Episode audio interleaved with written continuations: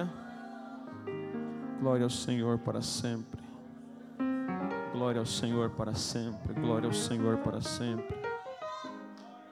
Espírito Santo, você é bem-vindo entre nós. Espírito Santo, você é Senhor entre nós. Você reina, você governa, você domina, você estabelece, você empodera, você batiza, você renova, você cura, você restaura, você é Deus, Espírito Santo.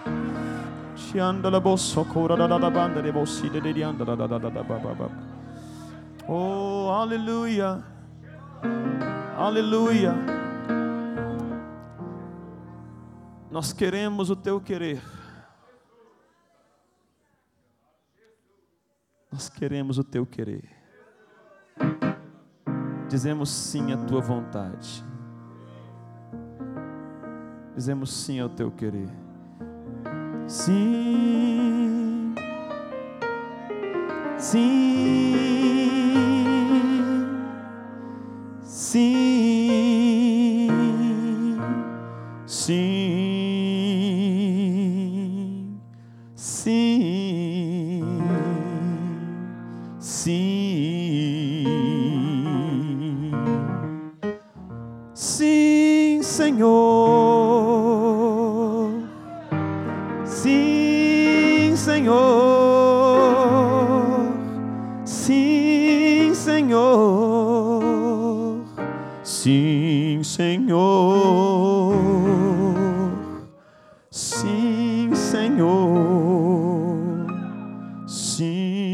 Senhor. Minha alma diz sim. Minha alma diz sim. Minha alma diz sim. Minha alma diz sim. Minha alma diz sim. Minha alma diz sim. Sim,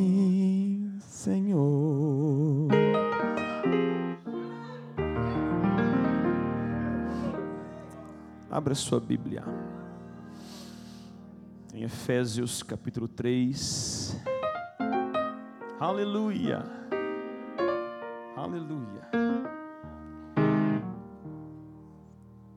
Vamos começar essa série de ensinos, rogando que o Espírito Santo nos inspire a todos nós aqui, unção no falar e unção no ouvir.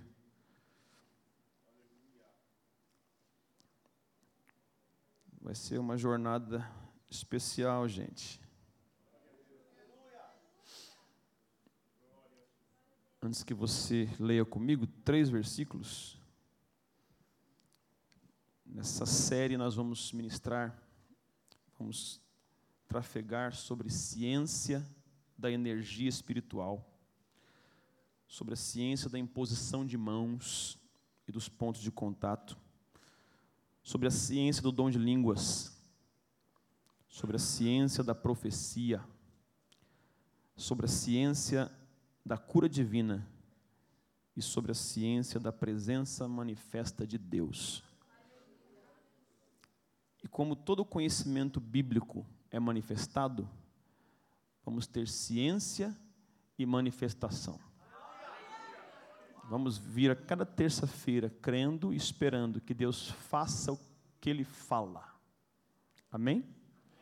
Então, se você conhece alguém que precisa de um toque da energia divina, da unção, do poder, traga aqui as terças-feiras. Vamos orar por cura, por batismo com o Espírito Santo, por libertação, por restauração. E Deus, claro que vai fazer. Amém? Efésios 3, versos 14 a 16. Paulo diz assim: Por causa disso me ponho de joelhos perante o Pai de nosso Senhor Jesus Cristo, do qual toda a família nos céus e na terra toma o nome. Agora escute isso. Para que, segundo as riquezas da sua glória, vos conceda que sejais fortalecidos, outras versões diz corroborados, com poder pelo seu espírito no homem interior. Diga amém. Você pode se assentar.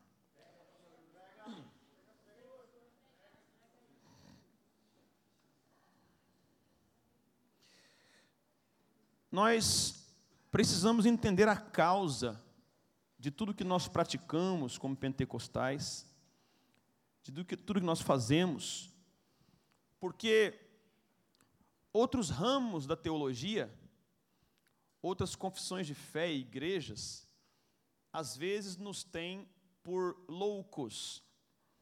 Se bem que isso não tem muito problema, nós somos um pouco. Por Jesus.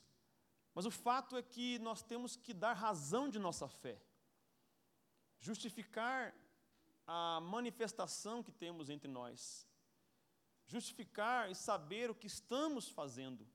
Tudo está nas Escrituras, tudo tem justificativa plausível na Bíblia. E nós temos que entender, temos que compreender. Então, ao longo dessa série, eu preciso que você absorva com cuidado, absorva com critério minuciosamente. Você que tem dificuldade para lembrar, recomendo que anote. Você que absorve bem, fique bem atento, porque eu vou tentar ser o mais pedagógico possível para que você possa absorver tudo que Deus tem colocado em nosso coração. Ao longo dos anos, o Espírito Santo vem me ensinando muitas coisas que eu quero compartilhar com a igreja, coisas práticas, mas que tem por detrás uma teoria, uma ciência. E é maravilhoso como essas coisas estão expressas na Bíblia e como, através da oração, tudo vai ficando tão óbvio, tão claro.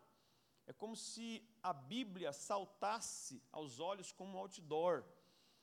Hoje de manhã mesmo, enquanto eu terminava os últimos argumentos espirituais para ministrar aqui essa noite, eu orava em línguas, eu orava no Espírito, e eu recebia informações de Deus, de cada texto que eu lia, e era algo tão precioso, uma, uma experiência tão gloriosa da revelação de Deus fluindo, confirmando Escritura com Escritura.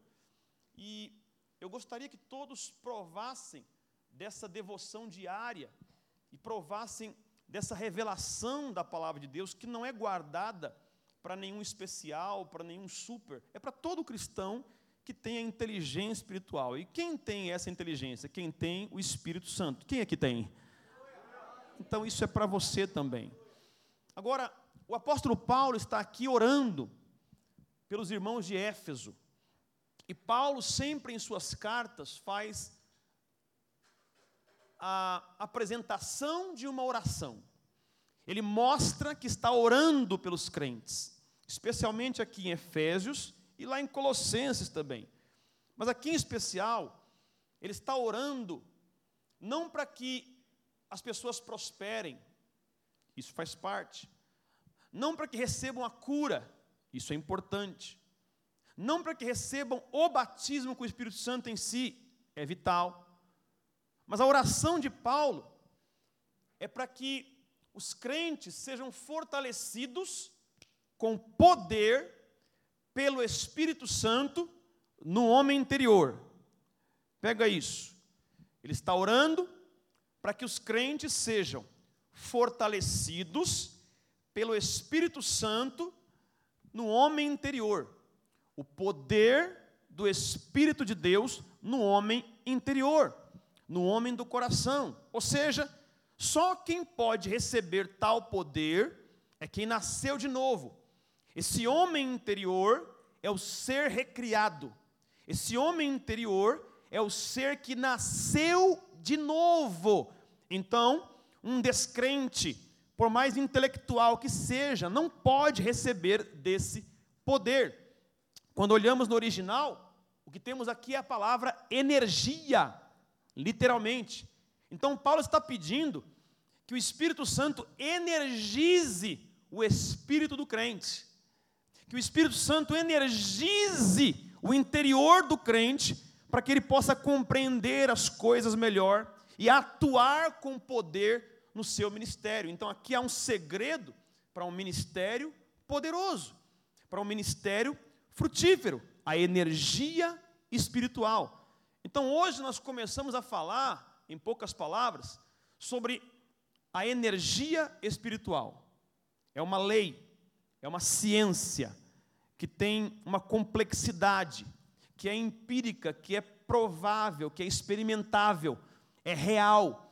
Não é uma coisa abstrata, não é uma coisa que não se pode divagar a respeito. Ao contrário, é possível falar cientificamente sobre essa energia espiritual que flui entre nós. Essa era a oração de Paulo. Agora é importante saber que energia é um termo muito usado em outras confissões religiosas. Quando se fala de energia, se pensa em religiões orientais, hinduístas, mas o termo energia não pode ser cunhado para outras confissões, porque toda a energia do universo emana de Deus. É importante que você saiba que, quando houve, por exemplo, o advento da chamada física quântica, Albert Einstein vem afirmar que tudo é energia. Tudo é energia. Repete isso, vai. Até a massa é energia. A matéria é energia. Tudo é formado por energia. Isso é comprovado. Isso é científico. Então, tudo que você olha ao seu redor é formado por energia. Agora, pensando em uma definição geral, o que é energia? Potencial inato para executar trabalho ou realizar ação. Potencial inato, natural, que está dentro, para executar trabalho ou realizar ação. Escute, homens não criam energia. Homens só podem aprender a manipular energias. Homens trabalham com as energias que existem no mundo, mas toda energia foi criada por Deus. Toda energia tem sua origem em Deus, seja qual for. Homens, repito, não podem criar energia, só podem manipular nas trevas ou na luz. Agora, preste atenção. Há muitas energias fluindo na natureza e no ser humano. Energias fluem na natureza e na humanidade. E quando pensamos nisso, e só uma pincelada, porque não estamos aqui falando de ciência propriamente dita, mas de teologia, de Bíblia. Mas na natureza temos cinco tipos de energia que a maioria aqui conhece, por prática ou por teoria. Energia mecânica, que é associada à capacidade de produzir movimento, motricidade. Energia térmica, relacionada à temperatura ou calor. Energia elétrica, principal forma de energia capacitadora hoje. Tudo é movido a energia elétrica. O que você usa em casa, energia elétrica, está presente. Energia química, que é aquela que é armazenada nas ligações químicas do átomo de uma matéria. E por fim, a energia radiante, que é a radiação eletromagnética, nas ondas sonoras, de rádio, de TV, tudo isso é energia. Agora, o interessante é que tudo isso aqui foi manipulado e foi controlado pelo homem. Mas todas essas energias que estão presentes na natureza foram criadas por Deus. Deus criou tudo isso. A ciência sistematizou, organizou, manipulou e ensina como trabalhar com elas, mas tudo vem de Deus. Agora há também as energias do ser humano, que é o que nos importa aqui essa noite.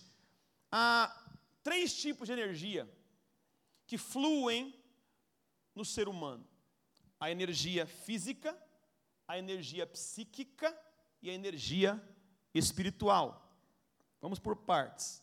A energia física é, é, o composto químico ATP. O educador físico sabe o que é isso, eu já fui, sei o que eu estou falando.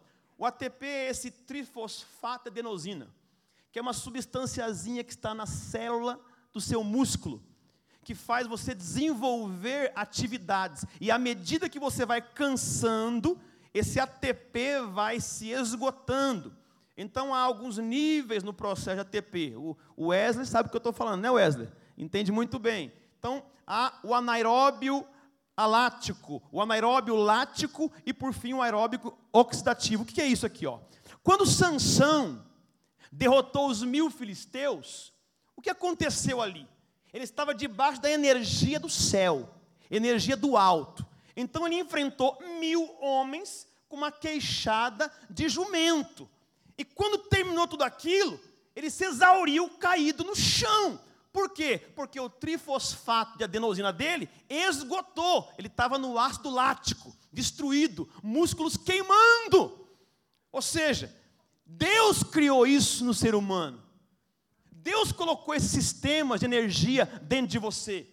É por isso que é importante a motricidade humana. Diga, movimentar. movimentar. Olha para alguém e fala assim: vai se mexer, irmão.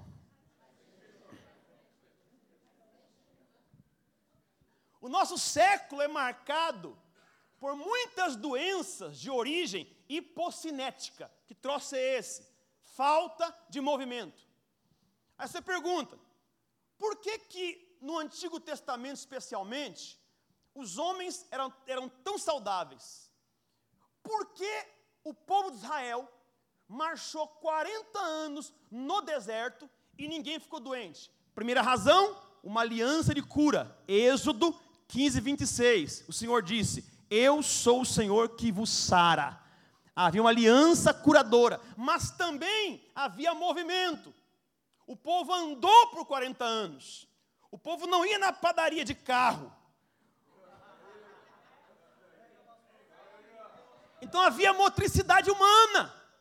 A energia física era desenvolvida o ácido lático nunca chegava no limite, porque havia movimentação. O nosso século tem que se movimentar, tem que se mexer. Uma moral para você, Wesley, hein? Cadê o Giovanni? Uma moral para vocês, hein? Nossos personagens. Vamos lá. Davi, ele cansou, lutando contra o gigante, contra Isbe Benob. Ele lutou até se esgotar. Quando se esgotou, é porque a energia física se esgotou, assim como Sansão. Jesus, em João 4 e 6, se cansou. Como homem, a energia física dele se esgotava. Tudo isso aqui é humano, mas foi criado por Deus. Em segundo, temos a energia psíquica, a energia da alma. É a que realiza todo o trabalho da sua personalidade. Jung chamou de libido. A ideia de libido, por Freud, foi vista meramente como aspecto sexual. Mas na visão de Jung, libido é muito mais do que sexualidade.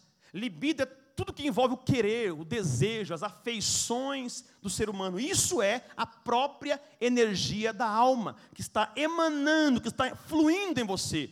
Há dois tipos de energia psíquica: a de forças reais e forças potenciais. Forças reais, o que são? É o perceber, o lembrar, o sentir e o querer. Tudo isso demanda energia. Para e pensa. Para você perceber alguma coisa que não está tão clara, demanda energia. Para você lembrar de alguma coisa, para pensar, esqueceu, não deixou a energia despendida psiquicamente para lembrar de alguma coisa que você quer lembrar está ali no recôndito da tua memória e você não lembra, faz força. Isso é energia em movimento, energia psíquica. Sentir, o que você sente demanda energia. É uma geração de energia para sentir o que for: dor, alegria, paz, raiva Algumas energias são negativas, mas tudo isso é energia. Essas são as forças reais. E as potenciais?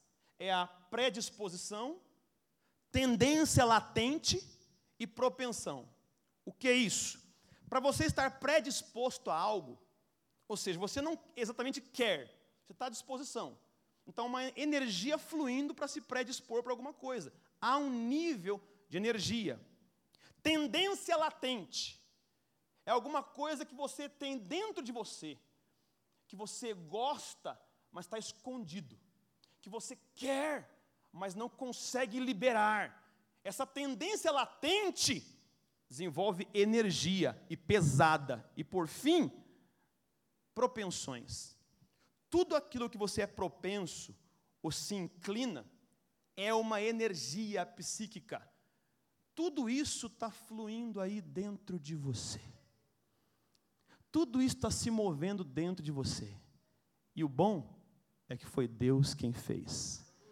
E por que é importante saber que foi Deus que fez? Porque o Espírito de Deus pode ajudar você a administrar muito bem tudo isso. Você não é uma anomalia. As energias ruins que podem estar fluindo em você hoje não são sua realidade. Eu tenho que repetir isso aqui. Qualquer energia interior em você, fluindo, que te perturbe, desgaste, não é a sua realidade. É um momento, mas enquanto você está exposto a outra energia, essas energias vão sucumbindo e se submetendo a outra energia que eu vou falar daqui a pouco. E eu passo a falar com você agora do que nós conhecemos muito bem. Energia espiritual. É a energia que governa o universo. É a energia que emana de Deus, que vem da eternidade e que governa tudo. Ela tem duas naturezas: energia espiritual maligna e energia espiritual divina. A maligna pode ser bem vista em 2 Tessalonicenses 2, do 8 a 9, quando Paulo fala, por exemplo, do anticristo. E ele diz: E então será revelado o iníquo, a quem o Senhor desfará pelo sopro da sua boca, e aniquilará pelo esplendor da sua vinda. Esse, o anticristo, cuja vinda é segundo a eficácia de Satanás. O termo eficácia aqui é poder, energia. Ou seja, o lado das trevas tem energia. É limitada, mas tem. As trevas produzem energia. Tanto que, o texto continua, eficácia de Satanás com todo o poder e sinais e prodígios de mentira essa energia espiritual do mal pode produzir sinais. Essa energia espiritual do mal pode afetar a natureza visível e as energias da natureza. Essa energia espiritual do mal pode burlar leis naturais fazendo milagres. Demônios podem operar milagres. É por isso que Lutero falou: uma igreja pode fazer chover milagres, mas se não estiver alinhado com a Escritura, eu rejeito.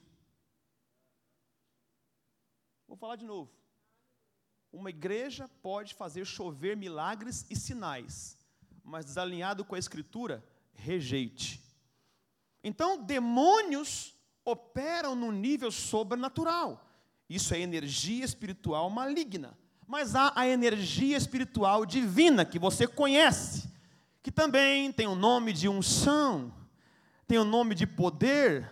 Atos 1:8, mas recebereis poder ao descer sobre vós o Espírito Santo, e sereis minhas testemunhas, tanto em Jerusalém, Judéia, Samaria e até os confins da terra. Esse é o poder do qual desfrutamos agora, eu começo a conversar com você sobre os princípios dessa energia. Porque essa aqui nós temos que conhecer bem. O que eu mostrei aqui para você é um basiquíssimo de questões científicas, as quais eu não domino, apenas mostrei coisas óbvias do seu colegial. Agora, aqui eu falo sobre energia espiritual de Deus. E essa energia espiritual tem princípios. Como qualquer energia, tem leis que a governam, que a regem. Então vamos lá. Quatro princípios científicos sobre a energia espiritual. Primeiro, a energia espiritual potencializa a energia física. Vou repetir. A energia espiritual potencializa, fortalece a energia física. Traduzindo para o pentecostês. A unção fortalece o que é físico. As coisas espirituais tocam nas físicas. Isso é real, isso é bíblico. Começamos por Romanos 8 e 11, nessa versão que é muito interessante da NTLH, mas eu vou ler aqui na minha. Vivificará os vossos corpos mortais. Ou seja, se o espírito daquele que dos mortos ressuscitou Jesus habita em vós, esse mesmo Espírito vivificará, energizará os vossos corpos mortais pelo Espírito que habita em vós. Esse texto tem uma conotação presente e futura. Agora, igreja dispensacional e escatológica. Como assim? Ela fala de ressurreição. Porque naquele dia é essa energia que vai ser usada para ressuscitar o teu corpo. Mas essa mesma energia que vai um dia te ressuscitar, já está fluindo aí. A me... Ah, meu Deus. A mesma energia que um dia vai levantar o teu corpo do... da sepultura. É a energia que está em você agora. É a energia que flui em você agora. Que manda de você agora. Você tem que entender isso. Está em nós. Essa energia flui de nós, emana de nós, está aqui. A energia que vai me levantar da tumba está em mim já agora operando. E à medida que eu aumento a consciência disso, eu aumento. Quanto mais consciência de uma verdade, mais ela é real na sua vida. O ensino vem para aumentar a tua consciência dessa verdade. Então, repito, a energia espiritual potencializa a energia física. Vamos pensar aqui em trevas e luz. Quer ver? A energia espiritual maligna pega um homem em Gadara e potencializa a força dele. E esse homem quebra correntes. Esse homem ninguém amansa. Esse homem tem a força de centenas de homens. Isso é possível? É um homem comum, num corpo normal, franzino, machucado, abatido, sujo, mas demônios potencializam o corpo dele. E os crentes perderam de vista que o Espírito Santo pode fazer melhor.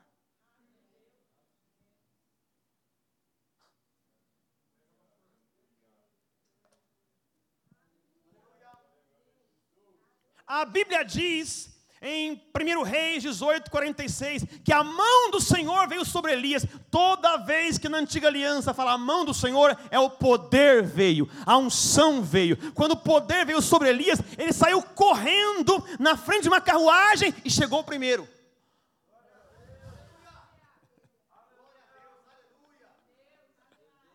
Por quê? Porque a unção potencializou o corpo. Talvez eu fale com você aqui e pareça utópico. Não, pastor, eu não, não. Pastor, eu não. Não, é com você que eu estou falando. Você pode querer não correr a São Silvestre, não tem problema. Mas eu estou falando aqui de saúde divina. Estou falando de vigor. Se a consciência disso aumenta em você, essa realidade aumenta em você. A unção revigora o teu corpo. A unção revitaliza o teu corpo. A teologia, ao longo das eras, colocou a unção como algo que potencializa só o ministério, os dons, o chamado, a pregação, o cantar. Não, a unção é potência de Deus para a tua vida.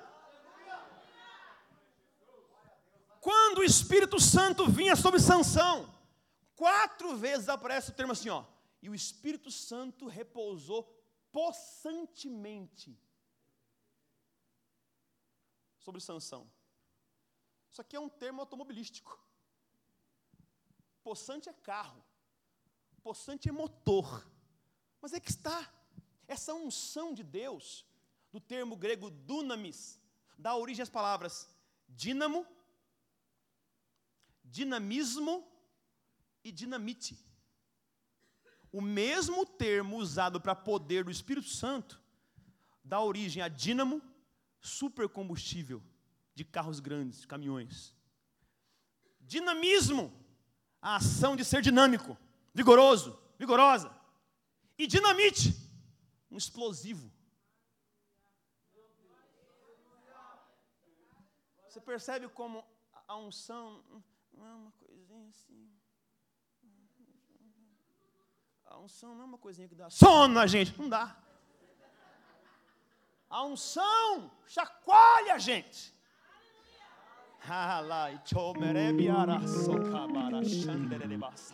A unção sacode a gente.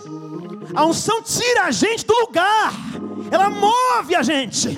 Ela põe você de um lugar para outro. A unção é tão poderosa que no nível ápice ela pode causar teletransporte físico. Ai meu Deus, me ajuda.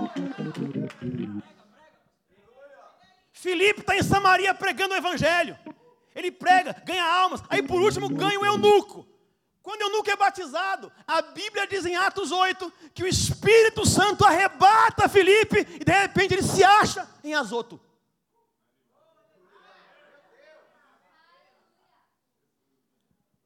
É claro que houve uma necessidade, mas é uma prova de que não há limites físicos para a energia de Deus.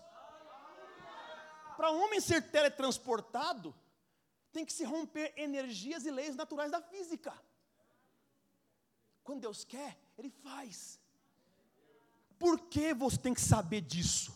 Para que nós possamos trafegar num nível mental de preparação para milagres extraordinários.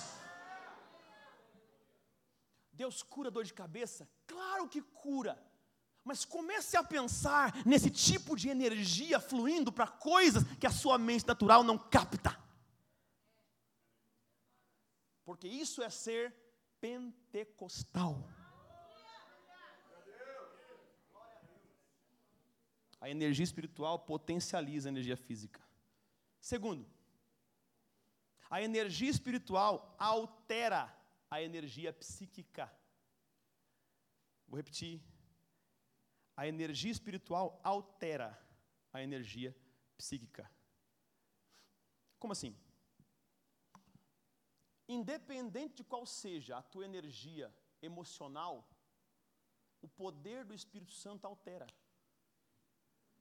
E a prova disso é que você pode ficar uma semana deprimido e nada resolve. Aí vem num culto.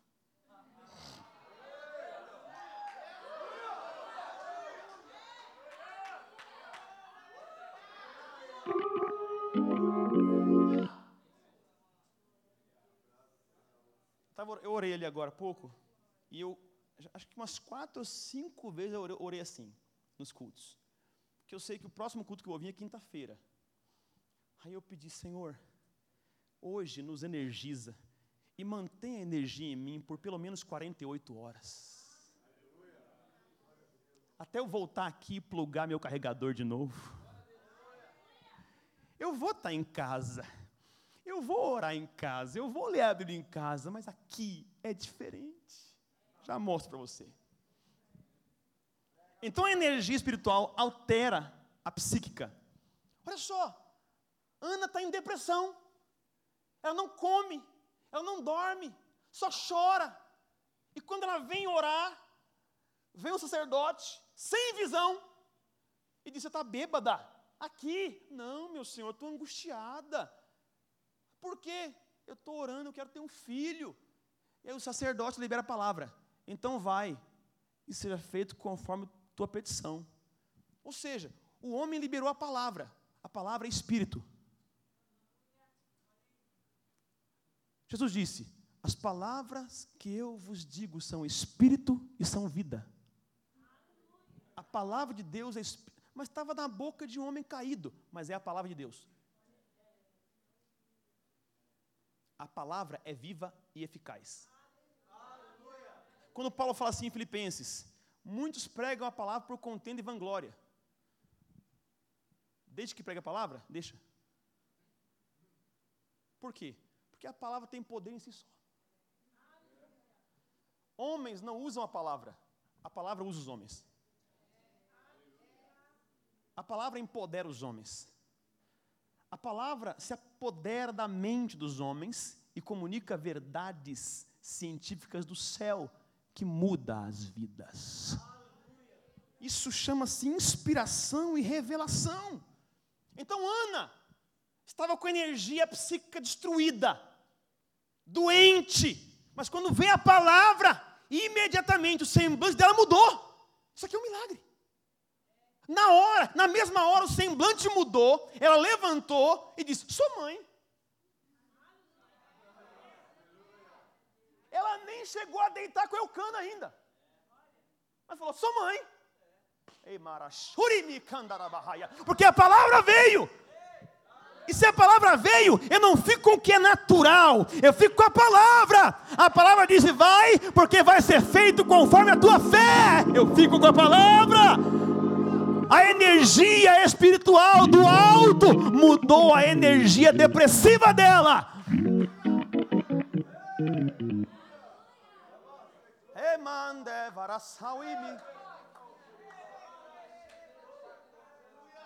Se tinha um cara que era carregado, era Saul.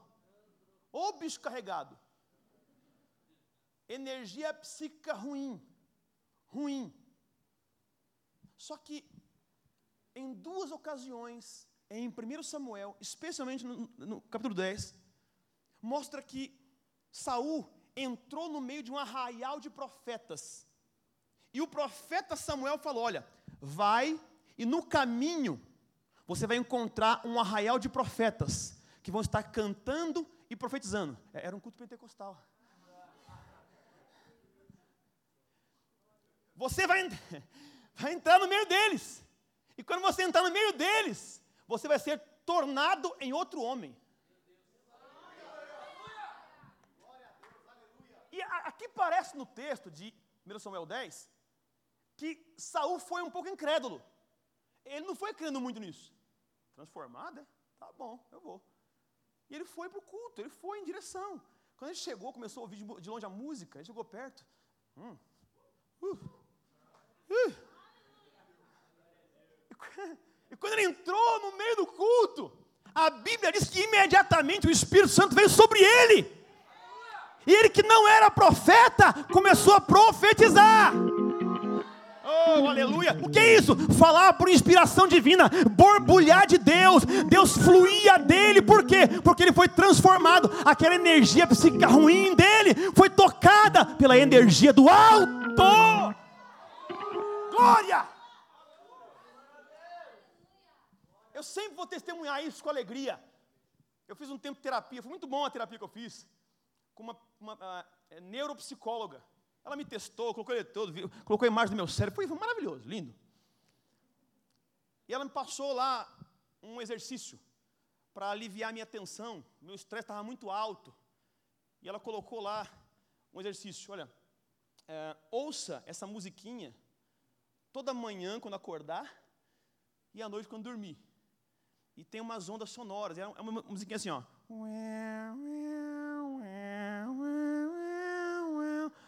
Eu comecei o primeiro dia, não tive paciência não. Aí passou o tempo, voltei, e eu fiquei bem. Eu voltei lá. Ela perguntou: o senhor está bem? Eu estou bem, graças a Deus. Bem mesmo? Perfeitamente. Mas o senhor fez aquilo que eu falei? Doutora, não deu, não, não consegui fazer. Mas o que você fez? Eu orei em línguas. Eu mudei minha frequência com outro recurso a minha energia psíquica de estresse foi alterada pela energia espiritual de Deus, que me regularizou, que me harmonizou. Sabe o que é isso? Isso aqui é Filipenses 4, 6 a 8. não estejais inquietos por coisa alguma. Antes as vossas petições sejam em tudo conhecidas diante de Deus pela oração e suplicar com ação de graças. E a paz de Deus, que excede todo entendimento, guardará os vossos corações e os vossos pensamentos em Cristo Jesus. Agora escuta. E quanto ao mais, irmãos, tudo que é verdadeiro, tudo que é honesto, tudo que é justo, tudo que é puro, tudo que é amável, tudo que é de boa fama, se há algum louvor, se há alguma virtude, nisso pensai. O que temos aqui nesses três versos? Temos a fonte, a cura e a conservação. Qual é a fonte? Verso 6. Não estejais inquietos com nada, antes ore. Qual é a cura? Ore. Onde é que está a cura? Ore. Onde é que está a fonte? Ore. oração é a fonte. Ore. E a cura? A paz de Deus, ela virá sobre você. É uma paz que excede o entendimento, uma paz, uma paz que está acima do que a natureza pode compreender, do que a razão pode compreender. Não é paz do mundo, não é ausência de guerra é paz espiritual. Você pode estar rodeado de conflito e guerra, mas a paz está dentro. Porque isso é o reino de Deus. Romanos 14, 17. O reino de Deus não é comida nem bebida, mas justiça, paz e alegria no Espírito Santo. Está dentro. Olhe para duas pessoas e fala assim: a tua alegria está aí dentro. Ó.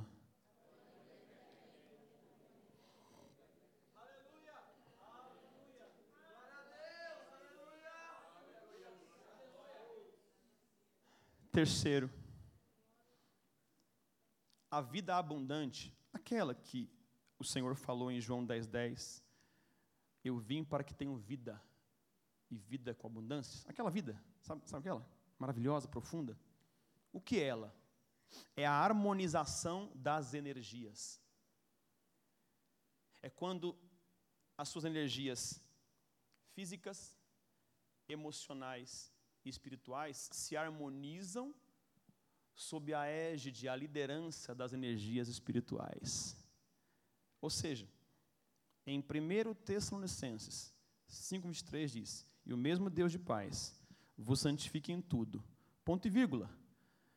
Então, o que vem a seguir não é só santificação, é tudo. Ele diz: E todo o vosso espírito, alma e corpo sejam plenamente conservados, irrepreensíveis para a vinda de nosso Senhor Jesus Cristo. Então, qual é a vontade de Deus? Harmonizar teu corpo com santidade e saúde. Harmonizar tua alma com santidade e saúde. Harmonizar teu espírito com santidade e saúde.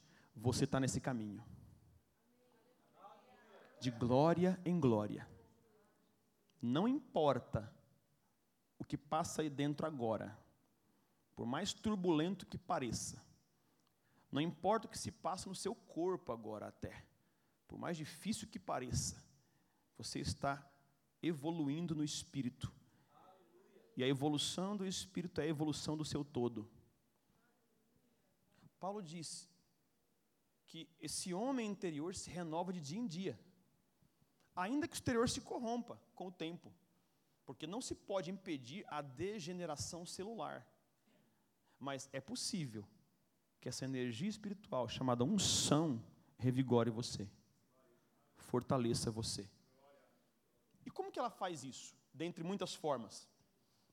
A energia espiritual chamada unção, que te faz saber todas as coisas, 1 João 2, 20 e 27, essa unção, ela otimiza seu intelecto, te dá sabedoria.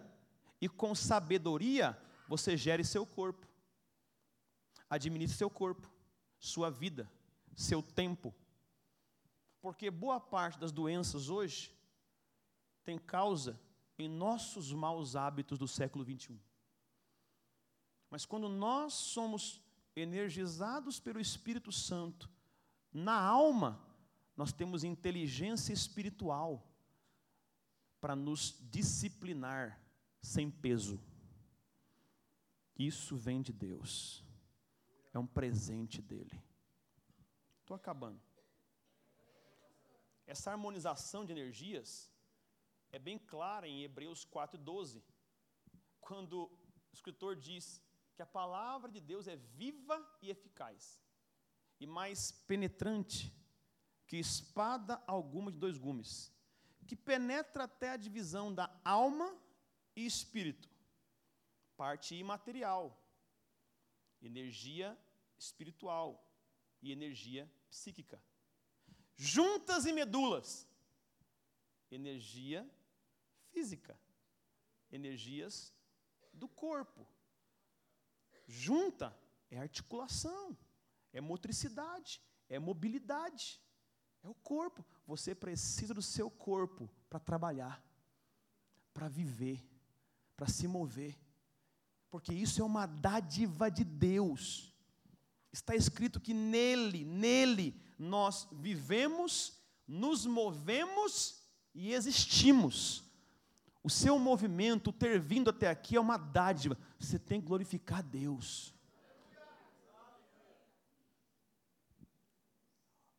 A sua locomoção da sua casa até aqui. Sabe, a, a, os crentes têm que aprender a celebrar as coisas que parecem pequenas na vida. Celebrar. Como eu falei, o, o, preparo do meu café da manhã é um evento, né? O ritual, não vou aqui repetir. Mas há, há uma alegria em mim. E quando eu esqueço, imediatamente o Espírito Santo vem. Olha que laranja maravilhosa. Olha que, olha que banana perfeita. Se alegrar pelo fato de se levantar de manhã e mover o corpo. O que é isso? Reações químicas seu corpo está funcionando. E tudo isso é por Deus e para a glória de Deus. Aprenda a celebrar essas coisas, aspas, pequenas, e você vai começar a provar de coisas maiores. Celebre essas coisas. As energias do seu corpo, da sua alma, celebre. Tudo isso é presente de Deus para a sua vida. Agora escute, para terminar. A energia espiritual cresce, exposta a três fontes. Agora o que você tem que saber para praticar. Para que você torne aplicável tudo que eu falei aqui. Para que não seja só conhecimento teórico, aleatório. A energia espiritual cresce exposta a três fontes. Primeiro, o pleno congregar. O congregar é a coisa mais bíblica que pode haver. Quem não gosta de congregar está esvaindo energia espiritual. O congregar de Hebreus 10, 25, que diz: não deixando de congregar, como é costume de alguns. E eu falo pleno congregar, estar aqui estando. Sabe estar estando? Porque o ser humano tem uma tendência de ter uma geografia no corpo e outra na alma. Ele está em um lugar, mas a mente em outro. E o pleno congregar é trazer para cá espírito, alma e corpo. A adoração que toca a Deus, que pluga o teu interior no Espírito Santo, é a adoração completa. É a adoração que envolve o teu espírito, primeiro, a tua alma e o teu corpo. Porque espírito é a tua parte que adora de verdade. O Pai procura adoradores que o adoram em espírito e em verdade. E quem adora em espírito, a alma vem junto, o corpo vem junto.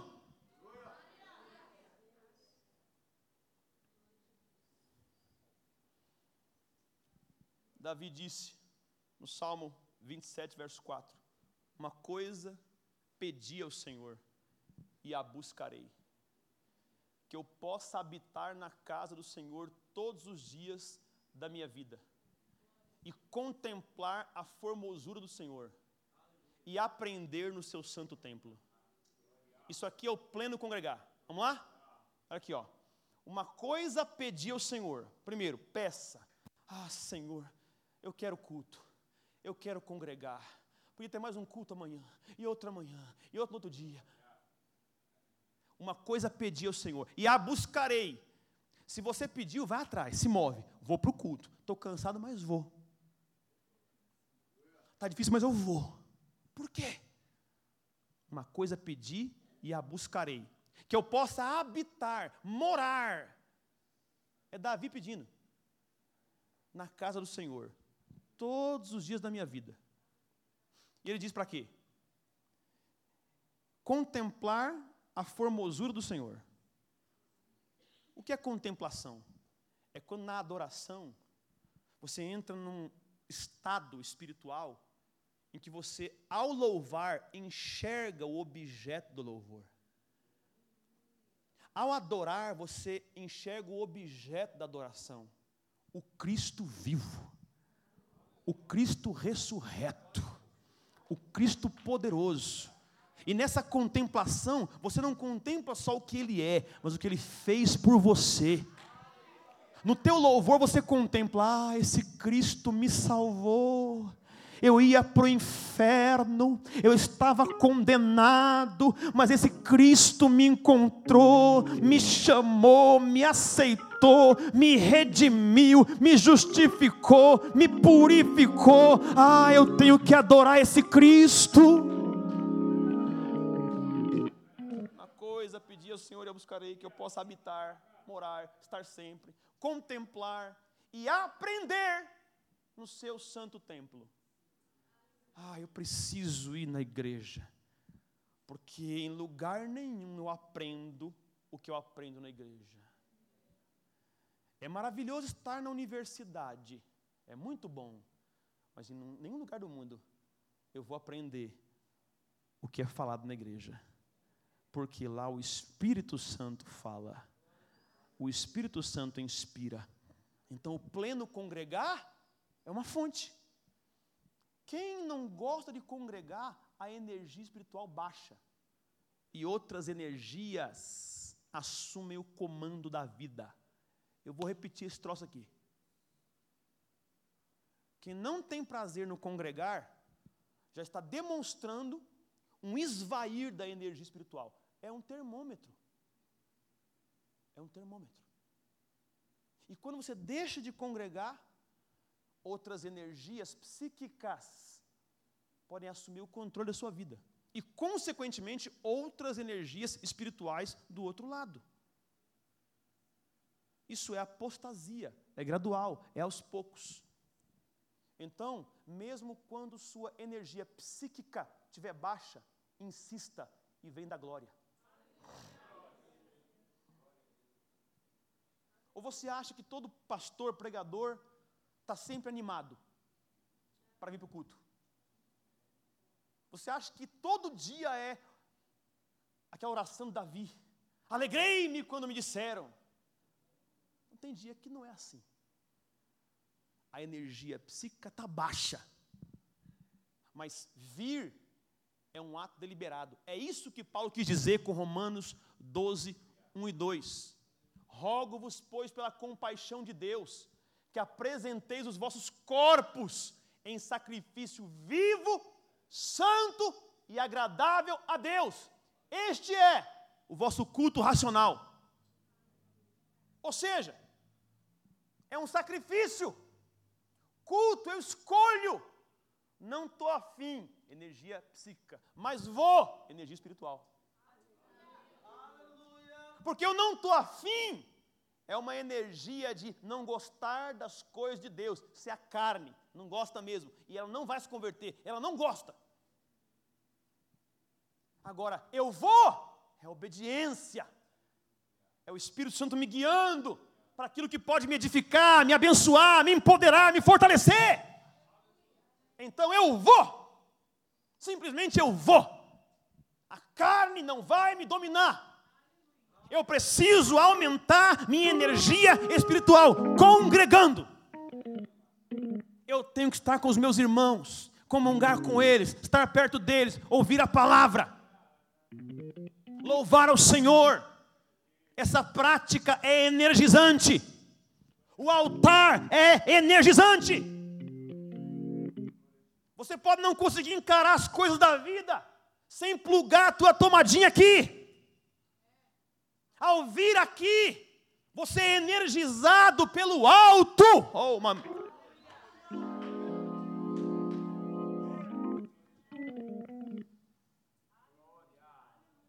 Eu preciso. Todo culto eu preciso. Todo culto eu necessito estar com meus irmãos nesse ambiente. Você sabe que todo ambiente de expressão física, emocional, tem um nível de energia. Quem aqui já foi do mundão, mundão, mundaço? Balada e pá. Hã? Quem mais? Ok. Tem uma energia lá. Porque você se anima, se prepara, passa o gel, não é meu caso. Se perfuma. Você pensa como é que vai ser lá a música, a mina, e pá, e não sei o quê, e você vai. Há uma energia antes. E quando chega, também é uma energia contagiante. Energia psíquica que dependendo do lugar pode redundar numa energia espiritual maligna, quase sempre. E você está lá, você está dinâmico, vigoroso, está, aspas, alegre. E terminou a noite, você volta para casa, está destruído, está acabado. Engove, a treva. Epocler,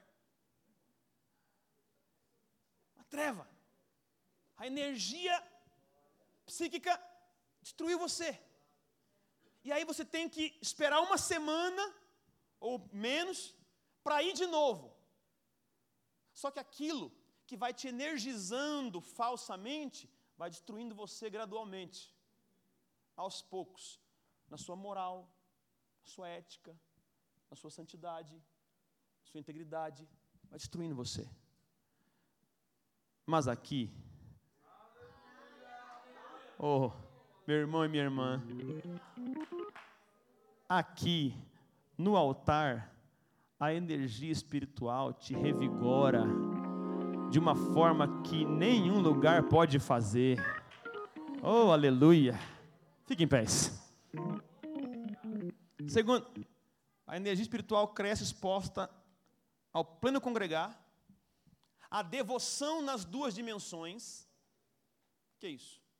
Devoção nas duas dimensões.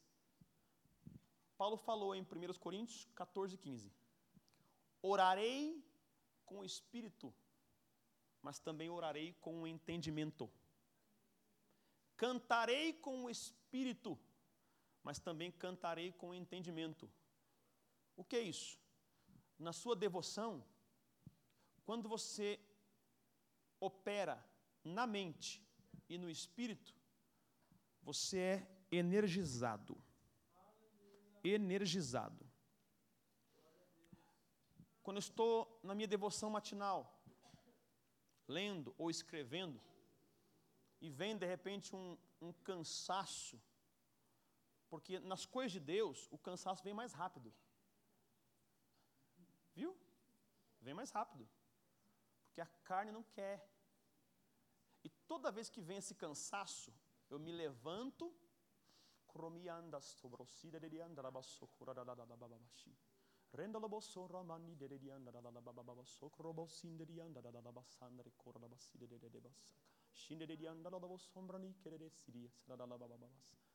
e eu energizo meu espírito.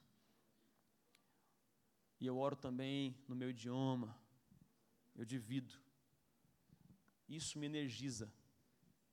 Isso é uma fonte para você.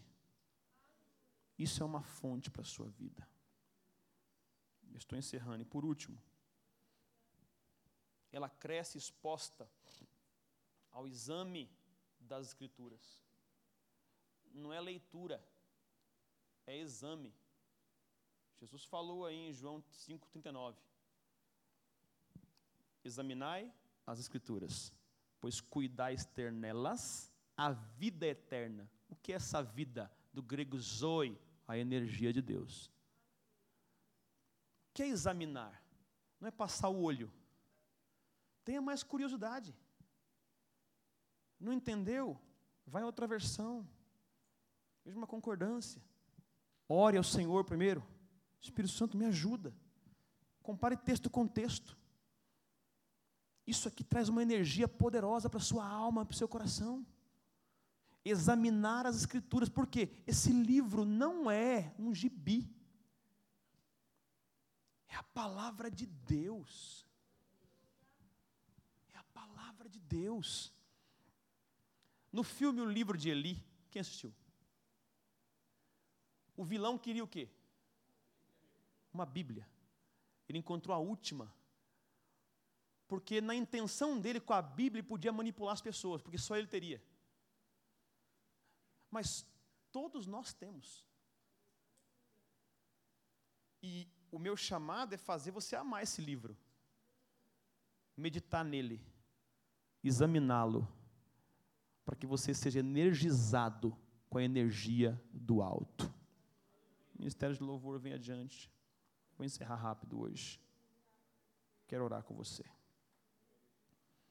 Estamos começando. Na semana que vem, vou falar sobre a ciência da imposição de mãos e dos pontos de contato. E na semana que vem, vamos impor as mãos sem dó. E explicar princípios sobre imposição de mãos. Quem impõe as mãos? Quem recebe? Como se impõe? O que acontece? O que flui? Como flui? O que é isso? Só por a mão? Sim, mas o que acontece nesse processo? O que você recebe aqui nos cultos, na imposição de mãos, quando está aberto, é muito precioso. Vou adiantar uma coisa aqui, ó. Nas manifestações que nós temos aqui, culto pentecostal, alguém que dança, alguém que corre, alguém que ri, alguém que chora, alguém que cai. Tudo isso está ligado à energia espiritual. Agora, o que acontece no processo de alguém que ao receber imposição de mãos cai no espírito? É simples. Ele submete energias psíquicas à energia espiritual. Então, é como se ele submetesse o físico e a alma e deixasse o Espírito Santo governar. E acontece um sono de alma, uma leveza. É uma leveza. A primeira vez que aconteceu isso comigo foi em 2004, quando o reverendo Morris Cerulo veio até mim para impor as mãos. Antes que ele impusesse as mãos, a energia estava fluindo de longe eu caí e fiquei uma meia hora caído no chão, num estado de deleite e gozo na alma. Alguém corre, porque a energia espiritual assume o controle da física e gera um ímpeto. A pessoa corre, outro dança, outro pula. Por quê? Porque decidiu dar o controle à energia espiritual. Uma decisão. E quando a pessoa tem o costume, isso aqui é bom. Quando a pessoa tem o costume de dar o controle das energias físicas e psíquicas à energia espiritual, em algum momento a energia espiritual vai se apoderar dele. Vai ter uma hora que você vai fazer alguma coisa e não nem saber o que fez. Já aconteceu com alguém? Aí, ó. Você trabalha no seu coração, no seu corpo, isso estou aqui entregue. Entregue. para dançar, para pular, para chorar, para rir, para cair num sono de alma. Em tudo isso há uma ministração do próprio Espírito Santo em você. É uma coisa que não, não pode acontecer humanamente. Não pode acontecer humanamente. Alguém vem muitas vezes com energia psíquica baixa, deprimida, chorosa, angustiada.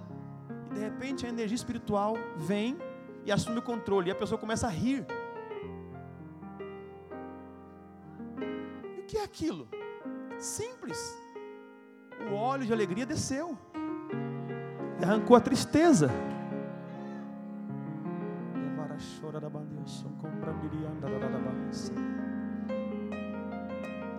Esse é o deleite de participar de um ambiente do Espírito. É quando nós podemos participar dessa manifestação. Feche os olhos, deixa eu orar com você.